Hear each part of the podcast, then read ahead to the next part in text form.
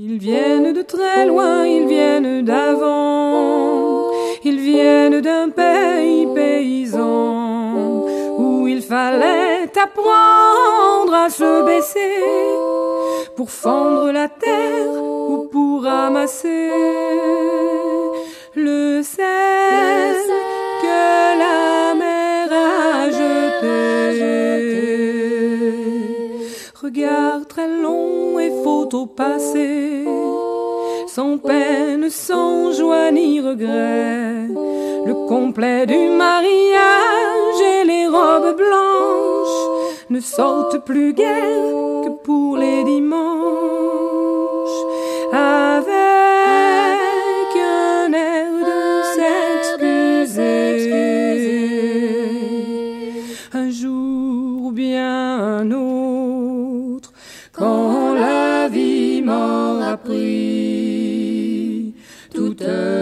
Certitudes, j'irai les écouter, j'irai me reposer à l'ombre de la patience des anciens. Bienvenue, amis auditrices, amis auditeurs, dans l'émission À l'ombre de la patience des anciens. C'est une émission présentée en direct tous les samedis à partir de 11h avec une rediffusion le vendredi à 17h. Aujourd'hui, c'est la troisième émission consacrée à un livre de John Gray. Les hommes viennent de Mars, donc les martiens, et les femmes viennent de Vénus, deux planètes complètement différentes qui sont appelées à se rencontrer, heureusement, de temps à autre. Et euh, il y aura aussi en fin d'émission une interview consacrée aux psychotropes, comment s'en débarrasser et puis est-ce que ça induit également la prise de ces produits? Alors, euh, petit dictionnaire de conversation vénusien-martien. On ne sort euh, jamais signifie en langue vénusienne j'ai envie de sortir, j'aimerais qu'on fasse quelque chose ensemble, J'aime être avec toi, je passe toujours de bons moments auprès de toi. Qu'en dis-tu? Tu n'as pas envie de m'emmener dîner Ça fait longtemps qu'on n'a rien fait, non? Mais sans traduction, cela résonne aux oreilles d'un homme comme Tu ne fais pas ton devoir à mon égard, tu me déçois beaucoup. On ne fait plus rien ensemble parce que tu n'es pas romantique et que tu es devenu pantouflard. En fait, je m'ennuie avec toi. Personne ne se préoccupe de moi, veut dire en langage vénusien. Aujourd'hui, je me sens ignoré et abandonné. J'ai l'impression de passer inaperçu. Bien sûr, je sais qu'il y a des gens qui voient que je suis là, mais cela semble les laisser indifférents. Ils se moquent de ma présence et de mon existence. Je suis aussi un peu déçu que tu aies été si occupé ces derniers temps. Je sais que tu as beaucoup de travail et de responsabilités, mais parfois je me demande si tu as encore besoin de moi. Ton travail t'accapare tellement plus que moi, j'ai besoin que tu me serres fort dans tes bras et que tu me dises que tu m'aimes encore. Pourtant, au premier abord, monsieur entendra plutôt je suis malheureuse car je ne parviens pas à obtenir l'attention dont j'ai besoin. Même toi qui devrais m'aimer, tu ne fais plus attention à moi. Tu devrais avoir honte. Moi, jamais je ne te traiterai comme ça. Dans la bouche d'une femme, je suis si fatigué que je ne peux plus rien faire signifie je me suis tellement démené aujourd'hui que j'ai besoin de me reposer avant de pouvoir faire autre chose. Heureusement que tu es là pour me soutenir. Tu veux bien me serrer contre toi et me dire que je fais du bon travail et que je mérite de me reposer. Malheureusement, l'homme non averti traduit cela par C'est moi qui fais tout ici pendant que toi tu ne fais rien et j'en ai assez. Tu devrais m'aider. Je ne peux pas tout faire toute seule. Si seulement je partageais la vie d'un homme véritable. J'ai commis une erreur en te choisissant. J'en ai marre de tout signifie en vénusien j'aime mon travail et j'aime ma vie, mais aujourd'hui je me sens dépassé et j'aimerais pouvoir souffler un peu avant de reprendre le collier. Pourrais-tu me demander ce qui ne va pas? Plus simplement m'écouter avec compassion, sans essayer de me suggérer de solutions. J'aimerais seulement être sûr que tu comprends le poids qui repose sur mes épaules. Je me sentirais tellement mieux, ça m'aiderait à me détendre, et demain je pourrais recommencer à assumer toutes mes responsabilités et à m'occuper de tout ce que ce dont je dois m'occuper. Sans traduction, l'homme entend je dois faire tant de choses que je n'ai pas envie de faire. Tu me déçois terriblement. J'aimerais un meilleur partenaire, capable de rendre ma vie plus satisfaisante.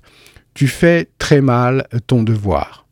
En vénusien, la maison est toujours en désordre. Veut dire, aujourd'hui, j'aurais envie de me reposer, mais euh, la maison est dans un tel état que je ne peux pas et cela me frustre. J'ai besoin de repos et j'espère que tu ne t'attends pas que je nettoie tout maintenant. Pourrais-tu me dire toi aussi que tu trouves la maison en désordre et que tu es prêt à m'aider à la ranger? Sans traduction, l'homme pourrait entendre La maison est en désordre à cause de toi. Je fais tout mon possible pour la nettoyer, mais chaque fois, avant même que j'ai fini, tu la remets en désordre. Tu es un paresseux et j'en ai assez. Range, ou je ne réponds plus de rien.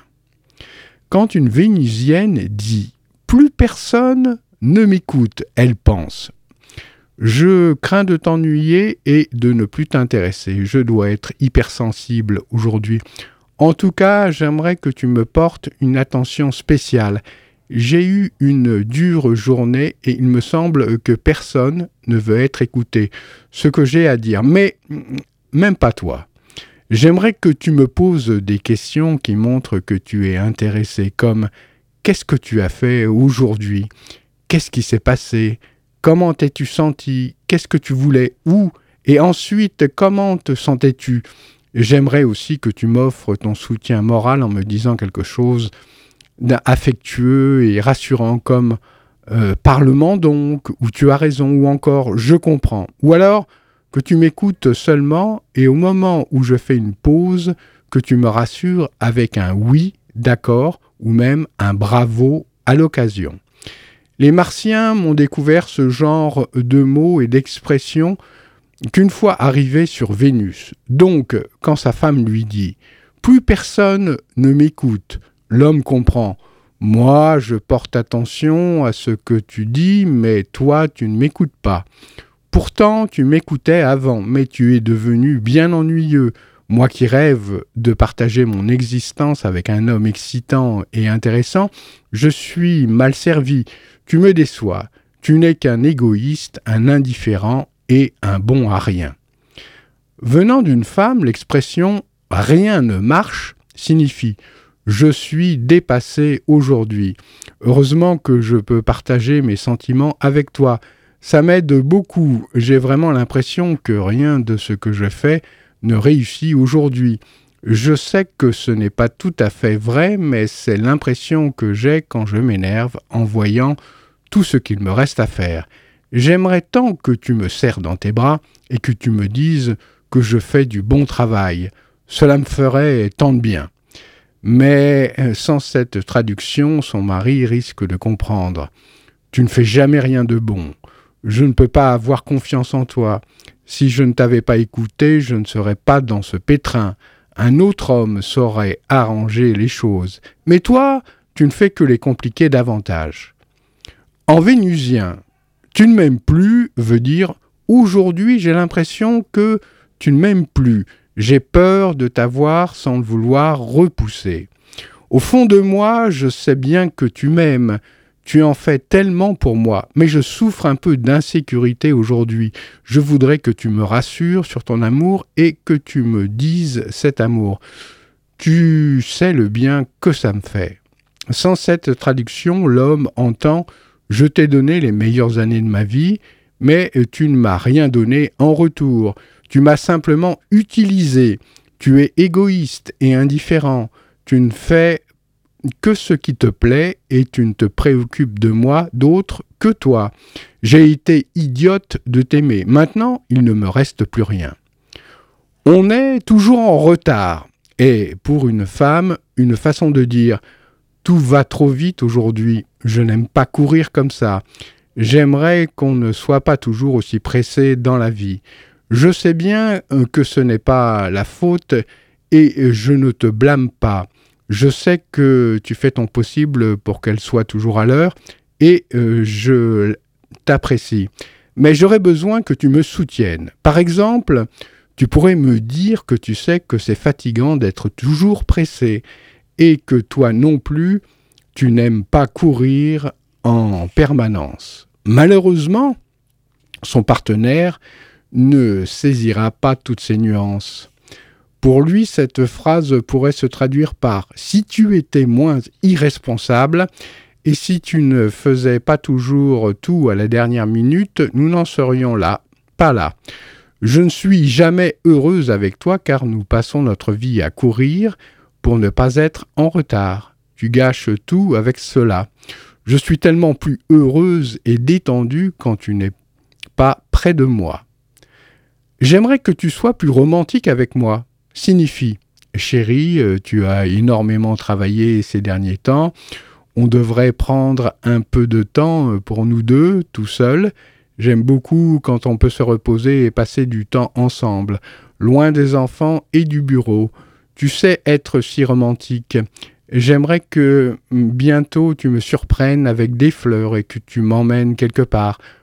J'adore euh, quand tu me fais la cour. Encore une fois, sans traduction, les mêmes mots veulent dire autre chose. Pour un homme, il résonne plutôt comme je veux plus d'amour, tu ne me satisfais plus, je ne suis plus attiré par toi car tu n'es vraiment pas à la hauteur en amour. En réalité, tu ne m'as d'ailleurs jamais réellement satisfaite. J'aimerais tellement que tu sois comme d'autres hommes que j'ai connus. Après avoir eu recours à ce dictionnaire pendant quelques années pour décoder les paroles de sa femme, l'homme n'a plus besoin d'y recourir chaque fois qu'il se sent blâmé ou critiqué. Il arrive à comprendre comment les femmes pensent et comment elles réagissent. Il apprend à ne pas prendre leurs propos au pied de la lettre, parce qu'il sait qu'en réalité, ils ne sont pour elles qu'un moyen d'extérioriser leurs sentiments. C'est ainsi que les choses se passent sur Vénus et les habitants de Mars doivent s'en souvenir. Quand les Martiens ne parlent pas,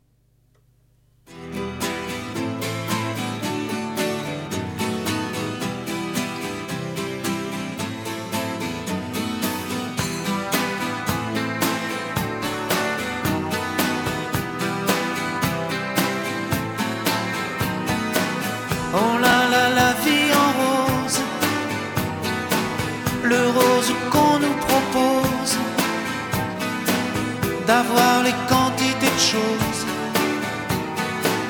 qui donnent envie d'autre chose. Ah, on nous fait croire que le bonheur c'est d'avoir,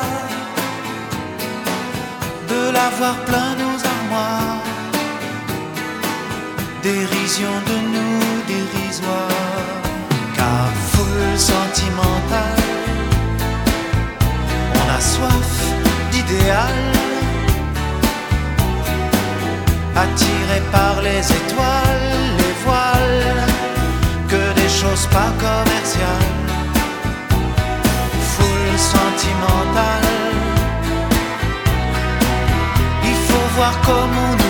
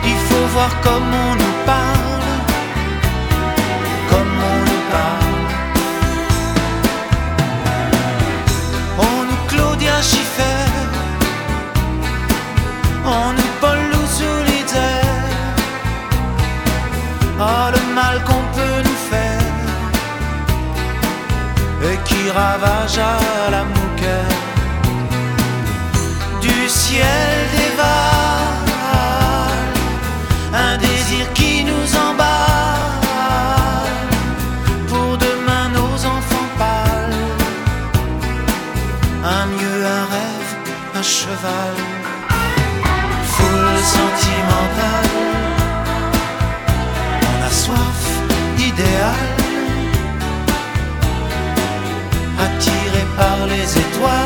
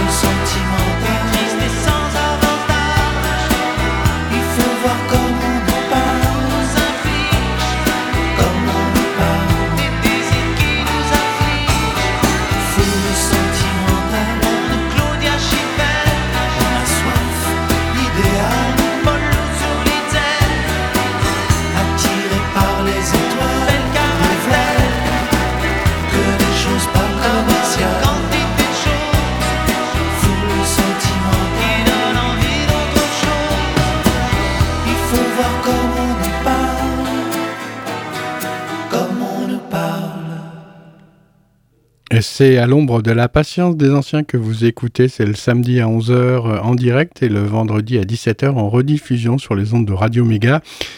99.2 euh, 3 euh, www.radio-méga.com. C'est bien ça. Et quand les martiens ne parlent pas pour l'homme, interpréter correctement les dires de sa femme et la soutenir de manière adéquate lorsqu'elle cherche à s'exprimer constitue l'un des plus grands défis qui soit. Mais pour la femme, le plus grand des défis est de soutenir et de comprendre son mari quand il demeure silencieux. Le silence masculin est en effet aussi une grande source de malentendus que le langage féminin. Le plus grand défi de la femme, c'est de soutenir et de comprendre son mari quand il se mure dans le silence. Il arrive très souvent qu'un homme cesse sans crier gare de communiquer pour se murer dans un silence obstiné. Ce comportement étant inconnu sur Vénus, sa femme commence par penser qu'il est devenu sourd. Il ne réagit pas à ses paroles parce qu'il ne les entend pas. On remarquera au passage la différence de traitement de l'information selon le sexe. La femme pense à voix haute, partageant ses découvertes avec lui ou celle qui lui prête son attention. Et souvent, cela lui permet d'affiner sa pensée. C'est ce processus qui consiste à laisser jaillir ses idées librement en les exprimant tout haut qui permet à la femme d'utiliser son intuition. Chez l'homme, les choses se passent différemment Avant de parler, il réfléchit et digère en silence tout ce qu'il a entendu ou expérimenté. Avant d'ouvrir la bouche, il cherche la meilleure réponse qu'il puisse donner et l'élabore soigneusement dans sa tête avant de l'exprimer. Ce processus peut durer quelques minutes ou des heures. Et ce qui rend la chose encore plus déroutante pour la femme, c'est que si l'homme considère qu'il ne dispose pas de suffisamment d'informations pour formuler sa réponse, il peut ne pas répondre du tout. Une femme devrait comprendre que le silence de son mari signifie je ne sais pas encore quoi dire, mais j'y réfléchis. Pourtant, son instinct la pousse à l'interpréter différemment, par exemple comme Je ne te réponds pas parce que tu ne m'intéresses pas, comme ce que tu viens de dire n'a aucune importance, cela ne mérite pas de réponse. Comment la femme réagit au silence de l'homme? Le silence masculin étant généralement mal perçu par les femmes. Si elles sont d'humeur maussade, elles pourront même soupçonner le pire, comme il me déteste, il ne m'aime plus, il va me quitter pour de bon, ce qui peut réveiller de vives appréhensions et s'achever en j'ai peur que s'il me rejette, personne ne m'aime plus jamais. D'ailleurs, je suis nul, je ne mérite pas qu'on m'aime. La femme réagit ainsi parce qu'elle-même ne recourt au silence que lorsqu'elle voudrait dire, lorsque ce qu'elle voudrait dire est trop blessant, ou lorsqu'elle n'a plus confiance en quelqu'un et ne veut plus avoir affaire à lui. Quand on sait cela, il n'est guère surprenant qu'elle s'inquiète sérieusement du silence de son compagnon. Quand son mari demeure silencieux, une femme imagine facilement le pire. Quand une femme écoute une autre femme parler, elle l'assure constamment de son attention et de son soutien, en intervenant d'instinct à la moindre pause dans le récit de son interlocutrice avec des oui, bien ou d'accord, ou encore plus subtilement par des hochements de tête ou des sourires. L'absence de ces petits signaux rassurants rend le silence de l'homme d'autant plus menaçant. Tant qu'elle n'aura pas assimilé le principe de la caverne de l'homme, la femme continuera à se méprendre sur les silences de son partenaire et à réagir maladroitement. Comprendre la caverne de l'homme. Les femmes ont mille choses à apprendre sur les hommes avant de pouvoir aspirer à des relations de couple pleinement satisfaisantes.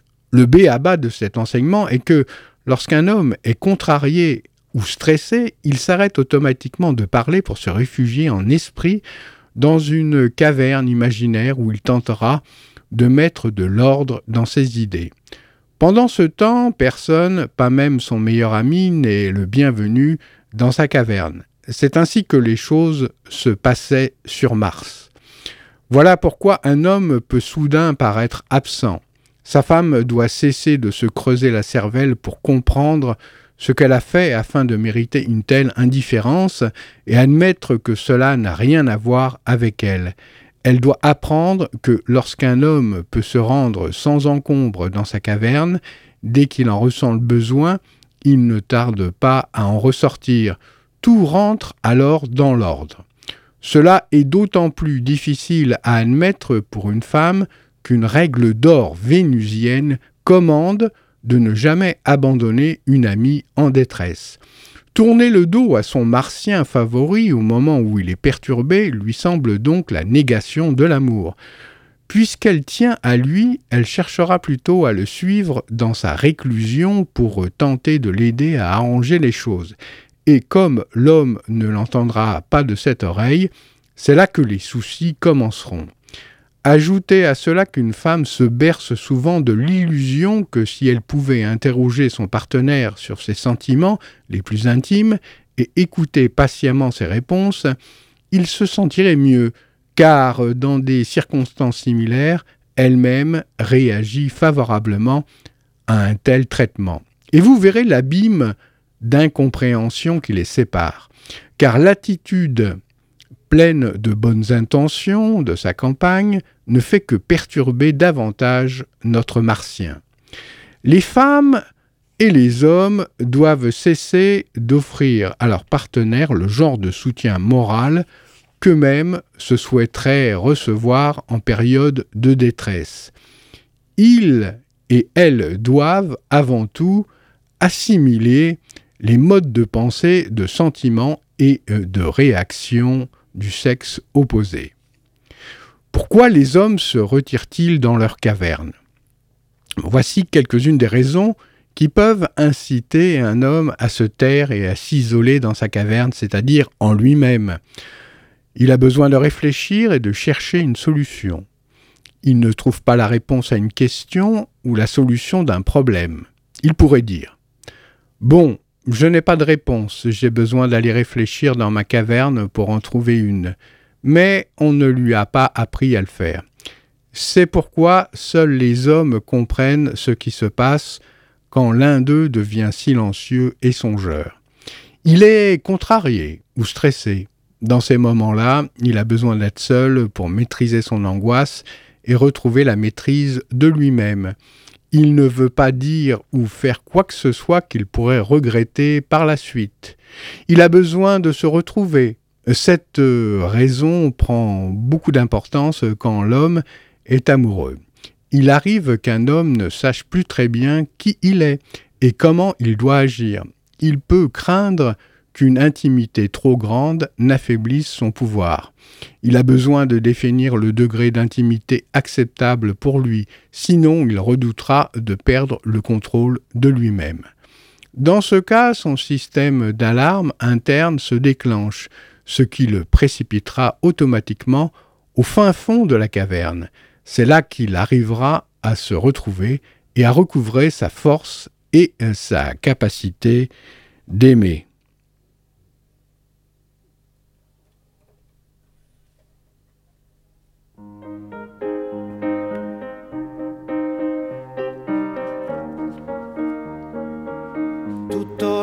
Vie qui pique, on prend des beignes à vouloir toucher les filles électriques, des sacrées châtaignes.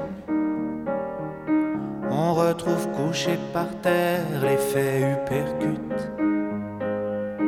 Les filles sans en avoir l'air, ça électrocute. Tout au long de la vie qui pique, on veut s'évader en touchant pour le physique les filles dénudées. On se retrouve alors par terre, triste et tout nu.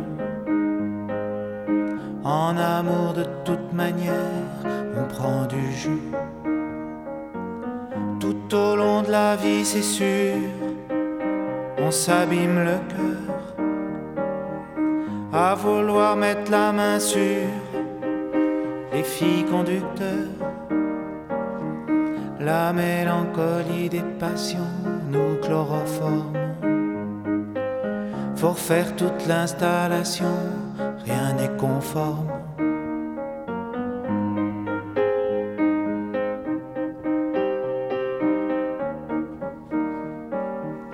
Tout au long de la vie qui sert, on s'égratine au mystère des filles de fer sur toute la ligne. Ou alors faut s'isoler comme dans un linceul et jouer de sa guitare tout seul sous les tilleuls.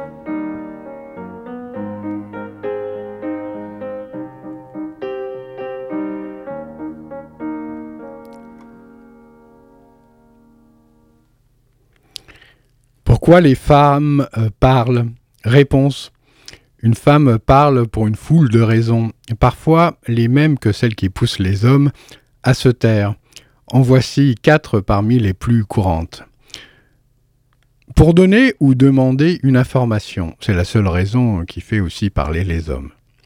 Pour essayer de trouver ce qu'elle voudrait dire, alors que lui se tait pour savoir quoi dire, elle réfléchit volontiers tout haut pour euh, ne pas perdre le contrôle d'elle-même et se remettre d'une contrariété. Dans une situation similaire, l'homme sera au contraire frappé de mutisme, car c'est à l'abri dans sa caverne qu'il parvient le mieux à se calmer. Pour créer une intimité, c'est en communiquant ses sentiments, et en particulier ses sentiments amoureux, qu'elle évalue leur solidité. Le martien, lui, se tait pour se retrouver parce qu'il craint que trop d'intimité ne lui fasse perdre son identité. Si l'on ignore ces notions de base relatives à nos différences et à nos besoins, les relations de couple risquent fort de tourner au vinaigre. La morsure du dragon. Les femmes doivent absolument comprendre qu'il ne faut jamais essayer de faire parler un homme avant qu'il ne soit prêt à le faire. C'est au cours d'une discussion sur ce sujet pendant un de mes séminaires qu'une amérindienne m'a raconté que dans sa tribu, les mères enseignent aux jeunes filles en âge de se marier que lorsque l'homme était contrarié ou stressé, il se retirait dans sa caverne et qu'elle ne devait pas s'en offusquer parce que cela allait se produire de temps à autre, et que cela ne signifiait nullement qu'il ne les aimait pas. Il reviendrait vers elles ensuite. Ses mères disaient aussi qu'il était encore plus important de ne jamais tenter de suivre leur homme dans sa caverne, parce que alors elle serait mordue par le dragon, chargé de défendre cette caverne. N'entrez jamais dans la caverne d'un homme, sinon vous serez mordu par le dragon. Beaucoup de conflits inutiles ont été déclenchés parce qu'une femme tentait de suivre son mari dans sa caverne. Elle n'a pas compris le réel besoin de solitude et de silence d'un homme. S'il y a un problème, elle espère pouvoir le résoudre en l'invitant à sortir de sa solitude et à en discuter avec elle. Elle lui demande Qu'est-ce qui ne va pas? Et il lui répond rien. Mais elle sent bien qu'il est troublé. Elle lui demande alors pourquoi il refuse de partager ses sentiments avec elle. Et au lieu de le laisser régler les choses comme il l'entend, dans la solitude de sa caverne, elle interrompt son processus interne en questionnant encore Je sais qu'il y a quelque chose et qui ne va pas. Dis-moi donc euh, ce qu'il y a, est-ce que c'est? Alors il répète Je te dis que ce n'est rien. Elle réplique ne me dis pas ça, je sais bien qu'il y a quelque chose qui te tracasse. Dis-moi ce que tu ressens. Il s'impatiente. Écoute, je te l'ai dit, je vais bien, laisse-moi tranquille.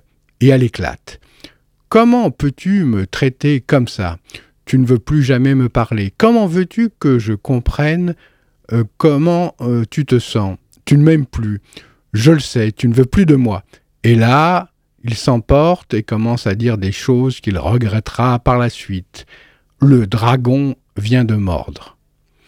Lorsque les martiens se mettent à parler, les femmes se font mordre par le dragon non seulement quand elles interrompent le processus d'introspection d'un homme, mais aussi quand elles interprètent mal certaines de ses paroles, qui indiquent qu'il est en route pour sa caverne, ou euh, qu'il s'y est déjà installé. Par exemple, quand on lui demande ce qui ne va pas, le martien répond par une expression courte comme ce n'est rien ou je vais très bien. Ces subtils signaux d'alarme sont habituellement les seuls moyens dont dispose une vénusienne pour détecter un besoin d'isolement chez son mari. Inutile d'espérer qu'il lui signale Je suis bouleversé et j'ai besoin que tu me laisses seul un moment. Le tableau suivant énumère six des signaux d'alarme abrégés le plus souvent lancés par les hommes, suivis de six mauvaises réponses féminines qui seront vécues par eux comme une intrusion et un refus de soutien moral. À une femme qui lui demande qu'est-ce qui ne va pas, un homme répondra. La femme insistera. Ça va, je sais que quelque chose te tracasse. Qu'est-ce que c'est Je vais bien. Tu as pourtant l'air troublé. Veux-tu en parler Ce n'est rien. J'aimerais t'aider. Euh, je sais que quelque chose t'ennuie. De quoi s'agit-il Tout va bien. Tu en es sûr? Sinon, je pourrais t'aider. Ce n'est pas grave. Mais il y a quelque chose qui te tourmente, il faudrait qu'on en parle. Il n'y a pas de problème, mais si, il y a un problème. Puis-je t'aider? Par ces brefs commentaires, l'homme demande à sa partenaire de faire semblant de le croire et de lui laisser un peu d'espace euh, pour régler son problème tout seul. Dans de tels moments, les Vénusiennes d'antan consultaient leur petit dictionnaire bilingue qui leur évitait bien des faux pas. Les femmes modernes qui ne bénéficient pas de cet outil en commettent souvent. Quand leur mari leur dit Je vais très bien, ces dames doivent savoir que ce n'est là qu'une abréviation de ce qu'ils voudraient réellement leur dire, c'est-à-dire peu ou prou je vais très bien parce que je suis capable de régler ce problème-là tout seul. Je n'ai pas besoin d'aide, j'aimerais mieux que tu me soutiennes en ne t'inquiétant de rien. Aie simplement confiance, je vais régler tout ça moi-même. Mais sans cette traduction, elles déduisent de ses propos qu'il essaie de nier les problèmes ou ses propres sentiments. Elle s'efforce alors de l'aider à les extérioriser en lui posant des questions ou en lui parlant de ce qu'elle croit être le problème, et il s'énerve. Bonjour, nous avons le plaisir aujourd'hui de recevoir un médecin avec lequel nous allons aborder un sujet qui concerne beaucoup de personnes dans ce pays, à savoir la prise de psychotropes, le danger de ces produits et surtout la façon de s'en sortir. Donc, docteur Pénichon, bonjour. Bonjour. Vous êtes spécialisé à travers votre pratique dans le sevrage aux psychotropes. Oui, tout à fait. Comment en êtes-vous arrivé là? J'avais constaté que de plus en plus de gens prenaient de psychotropes pour un oui, pour un non, et qu'il y avait euh, de plus en plus d'effets indésirables, de chutes chez les personnes âgées, de dangerosité chez les gens, de euh, beaucoup de choses qui n'auraient pas dû arriver chez les personnes que je connaissais en fait. Alors vous pouvez peut-être nous décrire rapidement ce que sont ces psychotropes? Alors effectivement, les psychotropes se classent en trois catégories. Déjà, il faut savoir qu'un psychotrope, c'est quelque chose qui agit sur l'activité mentale. Alors il y a ceux qui diminuent l'activité mentale. On classe là-dedans les hypnotiques qui induisent le sommeil, les neuroleptiques qui agissent sur l'humeur, et enfin les tranquillisants qui sont censés euh, calmer la personne, la déstresser, euh, la désangoisser. Dans la deuxième catégorie, il y a ceux qui augmentent l'activité mentale. Donc là-dedans, on classe les antidépresseurs et aussi les amphétamines, dont la fameuse ritaline euh, qui est prescrite pour l'hyperactivité. Et dans la troisième catégorie, on trouve des drogues comme le LSD, le hashish, l'ecstasy, qui sont des drogues de la rue en fait. Alors les drogues de la rue et les médicaments psychotropes, c'est la même chose fondamentalement? Eh bien, euh, si vous regardez par exemple les amphétamines, euh, effectivement, c'est maintenant classé dans la catégorie des psychotropes. Elle a été médicalisée. Le hashish, le LSD, l'ecstasy ont les mêmes effets indésirables que les psychotropes qu'on prescrit en médecine courante. Docteur, en quoi ces produits sont-ils dangereux? Alors ils sont dangereux parce qu'ils euh, ils entraînent des troubles de l'humeur, des troubles de la personnalité, ils entraînent beaucoup d'effets indésirables médicaux qu'on peut lire dans les pages du Vidal. Mais par-dessus tout, ils ont aussi comme effet de- d'augmenter le risque suicidaire.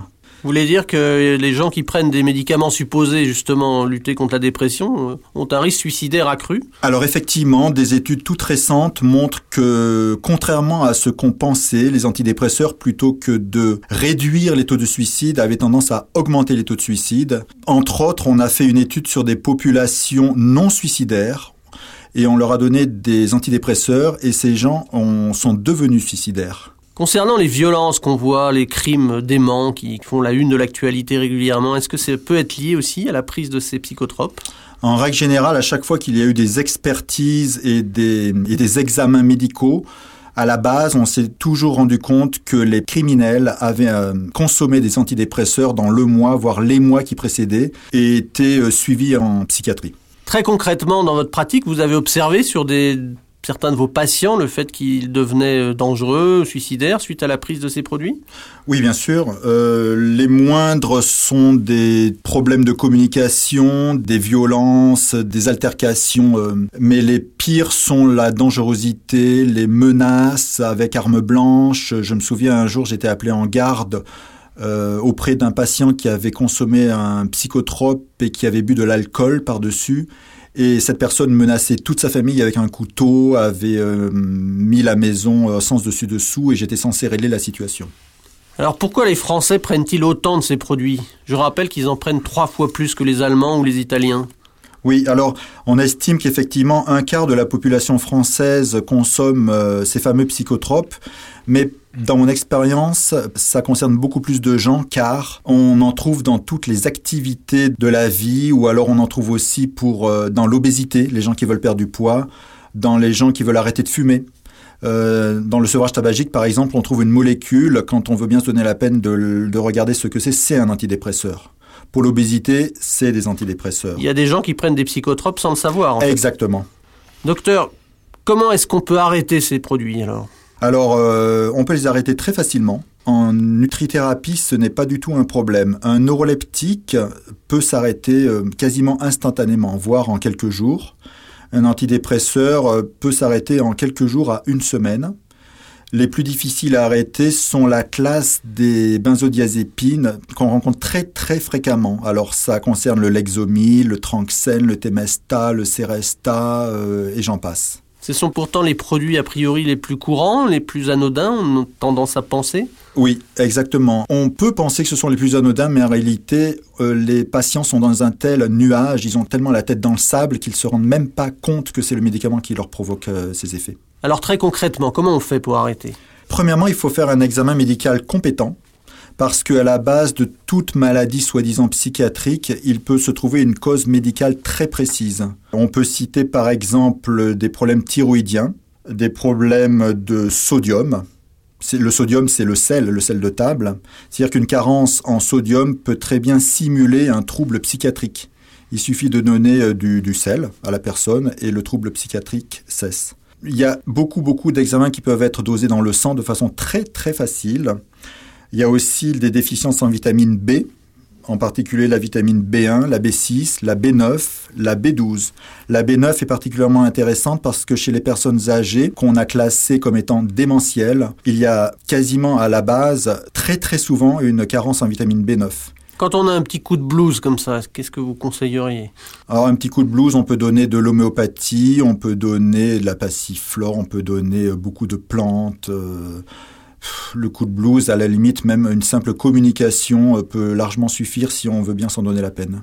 Pour continuer avec les examens sanguins euh, qui sont très faciles à réaliser, il y a aussi le diabète, il y a l'hypoglycémie. Il faut vérifier s'il n'y a pas une maladie du foie, une maladie des reins. Il faut vérifier si à la base il n'y a pas de l'alcool, la prise de drogue, la cocaïne, entre autres. Il faut vérifier tout foyer infectieux, les, vérifier les foyers dentaires en particulier. Il y a des signes de carence en magnésium qui sont très faciles à détecter à l'observation et qui sont très très importants à détecter parce que une simple perfusion ou injection, voire même du magnésium par voie orale, peut complètement régler la situation. Il faut savoir que pour le magnésium, par exemple, le stress de la vie de tous les jours entraîne une perte de magnésium dans les urines. C'est physiologique. Et une personne qui perd du magnésium peut simuler des troubles au minimum de spasmophilie, voire d'hystérie, voire carrément de crise euh, mentale. Il suffit simplement de la supplémenter en magnésium et le problème est réglé. Pour en terminer avec tous les examens qu'un médecin pourrait faire de façon très facile, il faut vérifier le fer, le cortisol, tout ce qui est tumeur cérébrale en faisant un scanner, une IRM. Vérifier bien sûr euh, l'état d'hydratation, la nourriture, la qualité du sommeil, le calme, le sentiment de sécurité. euh, voilà. Docteur, je vous remercie. En conclusion, qu'est-ce que vous diriez à quelqu'un qui est sous psychotrope? Ben, premièrement, de ne pas céder à la facilité euh, parce que la personne est responsable de sa propre santé. Deuxièmement, de demander toujours des produits les plus naturels possibles, car il faut savoir que les psychotropes sont des médicaments de synthèse. Or, le corps n'aime pas du tout ce qui est chimique. Par contre, le corps marche avec ce qui est biochimique. Donc, les patients devraient demander absolument à avoir les soins les plus naturels possibles. Euh, il devrait aussi être exigeant sur la qualité de la communication, sur l'écoute des médecins, même si les médecins n'ont pas toujours le temps, il a le droit d'avoir cette écoute. Et euh, ce que je pourrais leur conseiller aussi, c'est de voir un petit peu comment ils peuvent régler eux-mêmes leurs problèmes existentiels plutôt que de faire appel de façon euh, systématique à une molécule soi-disant miracle, mais qui peut provoquer plus de ravages que ce qu'on pense. Docteur, je vous remercie beaucoup. Pour tous ceux qui veulent en savoir plus sur ce sujet, vous pouvez contacter l'association Commission des citoyens pour les droits de l'homme. Vous pouvez téléphoner au 01 40 01 09 70 ou bien consulter le site internet de l'association www.ccdh.fr. Merci. Voilà, c'est très bien, une très très bonne interview, bien explicative, explicite, pardon. Et puis, euh, ah, j'aime bien le nom de ce docteur, euh, Pénichon. Ça va très bien, justement, avec euh, ce conflit entre martiens et euh, vénusiennes, si tant est qu'il y en ait eu un un jour. Peut-être que c'est uniquement dans notre tête, hein, tout ce truc-là. Voilà. L'émission, donc, se termine. Et un dernier titre musical qui sera un petit peu long, parce que j'ai plus trop envie de parler, non pas que je me réfugie dans ma caverne, bien que ça m'arrive aussi à moi aussi. On libère l'énergie. On libère l'énergie. On libère l'énergie. On libère On l'énergie. libère l'énergie. On libère l'énergie. l'énergie. On libère l'énergie. On libère l'énergie. On s'ouvre. On se ferme. Et on se replie sur soi-même.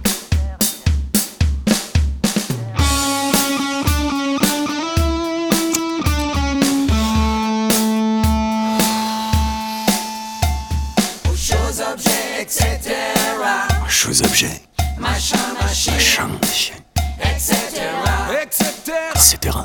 Truc bidule, etc. Etc. Bonjour,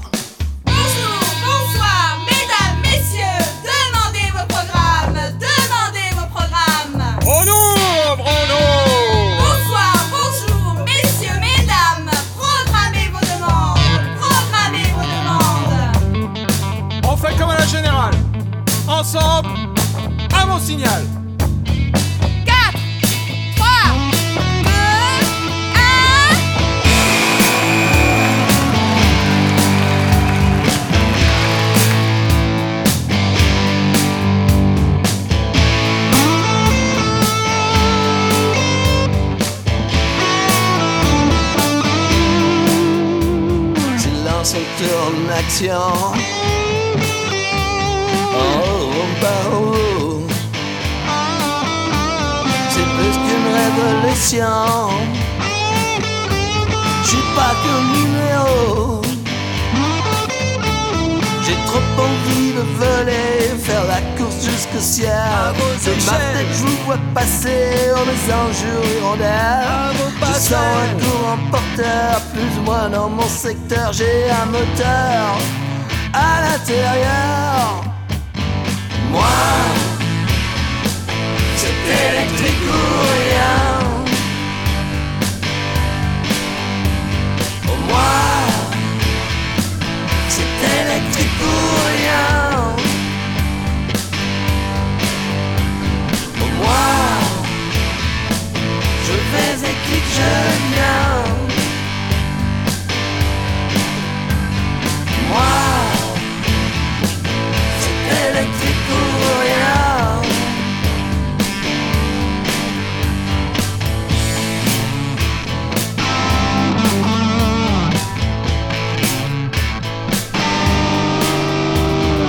trop envie de voler, plus d'heures de compte à rendre. J'ai complètement remonté, je brûle pas de me faire descendre. J'ai trop envie de voler, mais chaque fois je reglisse. À rendre l'âme le tablier, mettre en pièces les coulisses. Tension, la tension, à se faire sauter caisson, mais pas question. Que mettre les plombs Moi c'est électrique rien. Au moins, c'est électrique rien. Moi, je communique au mien.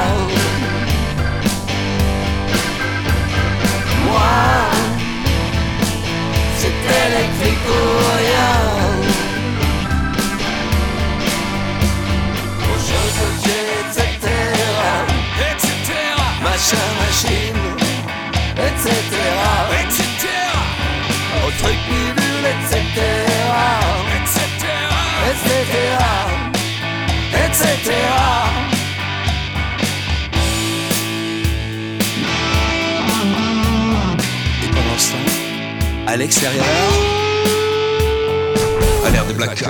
Le phare de la résistance, une chance issue des brouillons, du brouillard. Ma génération électrique, éclectique, nos énergies tactiques, la mal à source de la technique. Que sonne, que sonne, que sonne l'alarme, les contre-mesures, la charge, les électrons libres, voilà ce qui vibre. Dans nos musiques, au son des coups de foudre, cascade, en traversant les âges. On accentue le message, augmente le voltage, j'aime quand ça palpite, que bat le beat, Europe d'Afrique, quand tout s'illumine comme un filament, l'esprit au firmament, culture de l'instant, de l'instinct, tout ça aux écrans, c'est pour que saute l'écran, que tombent les frontières, les doigts dans la prise d'air, terre de partage, j'aime quand ça déménage, ça bouge tes ménages, car on aime les feux, du rouge au vert, donc laisse frère, laisse faire les signes du millénaire, on fait face, tous en face, les mémoires s'effacent, toujours dans la danse, la gavé aux caisses claires, les sons basses, ça tabasse, on branche la batterie, le courant passe, c'est un mur qu'on abat, j'aime quand ça se métisse, ça vaut mixeur, frère, sœur, dans le circuit tous câblés, j'aime quand ça flirte, tout ça vaut, des intimités, mais que j'aime l'étincelle, j'aime que les fils se touchent derrière les volets.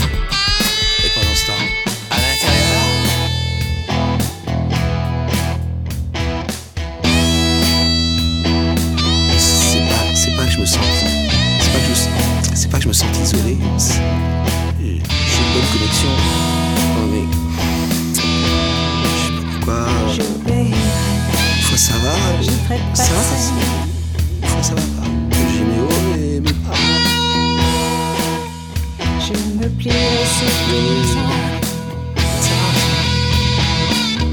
Là, ça va, ça va, là, ça va. Non, là,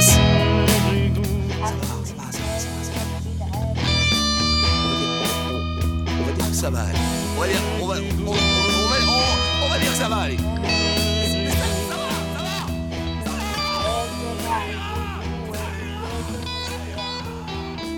اهدنا الصراط المستقيم صراط الذين أنعمت عليهم غير المغضوب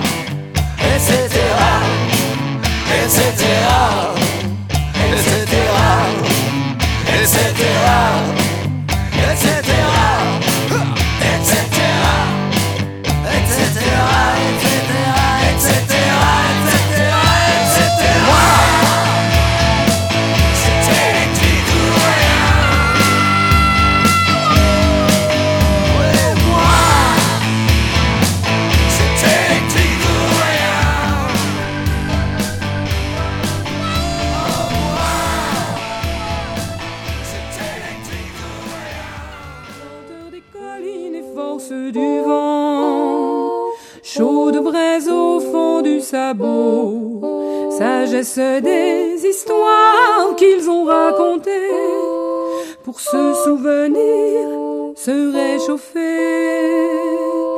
et ne plus jamais oublier un jour ou bien un autre quand la vie m'aura pris toutes mes certitudes, j'irai les écouter, j'irai me reposer à l'ombre de la patience des anciens. Ils viennent de très loin, ils viennent d'avant, ils viennent d'un pays paysan.